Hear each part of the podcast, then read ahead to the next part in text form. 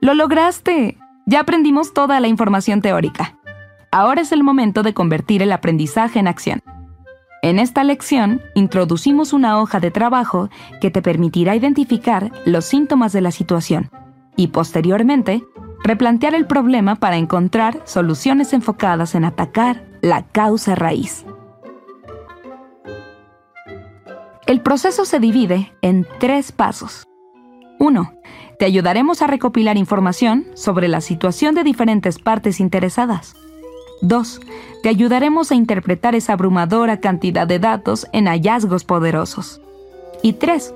Utilizaremos ese entendimiento para cambiar nuestra percepción del problema, atendiendo las raíces y no solo los síntomas.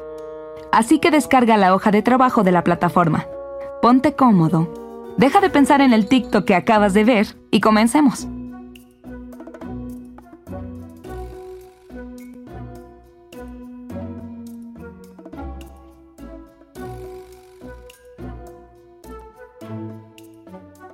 Recopilación de información.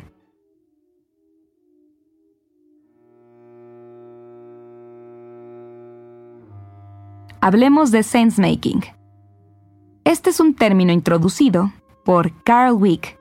Se refiere a cómo estructuramos lo desconocido para poder actuar. Implica llegar a una comprensión suficiente a través de la recopilación de datos, la búsqueda de patrones y la interpretación. El sense making es la actividad que nos permite convertir una situación ambigua en una situación que podamos comprender y articular en palabras. Esta comprensión sirve como trampolín para la acción. Es una capacidad de liderazgo clave para el mundo complejo y dinámico en el que vivimos hoy. Y esta hoja de trabajo describe tres pasos para ayudarte a navegar la complejidad y la ambigüedad.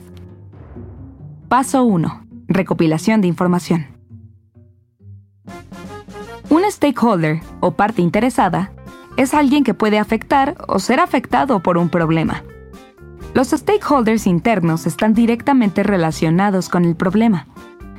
Los externos no están directamente involucrados, pero se ven afectados de alguna manera. Identifica un problema complejo y ambiguo que tengas en tu vida cotidiana. Sin pensarlo mucho, Escribe en el centro del diagrama una frase que describa, aunque sea de forma incompleta, tu entendimiento inicial de ese problema. A veces es más fácil redactarlo como una pregunta. Ahora es el momento de identificar los stakeholders internos alrededor de ese problema. Después, identifica los stakeholders externos. De acuerdo a Lauren Meaning, experta en marketing digital, en una situación pueden estar involucrados hasta 10 tipos de stakeholders. Algunos de ellos son internos, están directamente relacionados con el problema, y otros son externos, son indirectamente afectados por el problema. Esto no quiere decir que tengas que llenar todos los espacios del diagrama que está en tu hoja de trabajo, pero te ayudará a entender las posibilidades. Desde el punto de vista más básico, hay cuatro principales tipos o categorías de preguntas que necesitamos responder para entender el involucramiento de cada uno de los stakeholders. En esta sección te mostraremos cómo hacer esas preguntas y cómo responderlas. Cool, ready for takeoff. What the? Who are you supposed to be? Well, I'm Incrediboy. What? No. You're that kid from the fan club. Brophy. Bro, Brody. Bud, buddy. Buddy. My name is Incrediboy. Look, I've been nice. I've stood for photos, signed every scrap of paper you pushed at me, but this No, no, is... no, you don't have to worry about training me. I know all your moves, your crime fighting style, favorite catchphrases, everything. I'm your number one fan. Hey, hey, wait. Ambiciones. Las personas se comportan de acuerdo a sus aspiraciones o ambiciones. El resultado ideal para un stakeholder, es decir, sus ambiciones, hacen que se comporte de una manera o de otra contribuyendo a la creación o la resolución del problema. Por lo tanto, debemos descubrir esas ambiciones para comprender cómo se involucran en la situación. Para identificar las aspiraciones de los stakeholders, podríamos hacer la siguiente pregunta. ¿Cuál es el escenario o resultado ideal para el stakeholder en esta situación?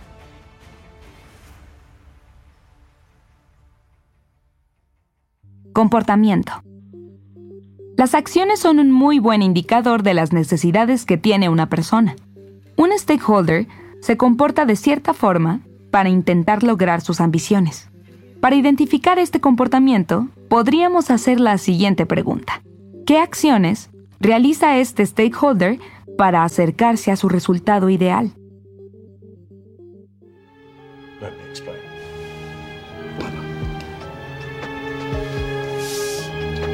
If you push the button, two things will happen. First, someone somewhere in the world whom you don't know will die.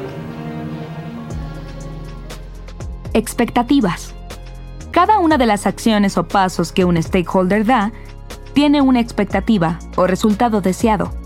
Para identificar las expectativas de los stakeholders, necesitamos tratar de deducir cuál es el resultado específico que cada acción pretende obtener. Para identificar esas expectativas, podríamos hacernos la siguiente pregunta. ¿Cuál es el resultado específico que cada una de esas acciones pretende alcanzar?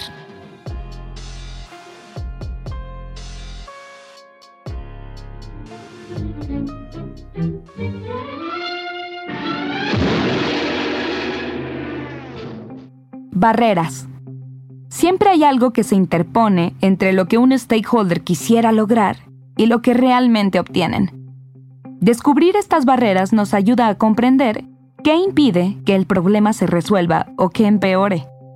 Después de preguntarle a cada stakeholder sobre las expectativas de sus acciones, es hora de preguntarles qué dolores o barreras se interponen en el proceso de lograr cada una de esas expectativas.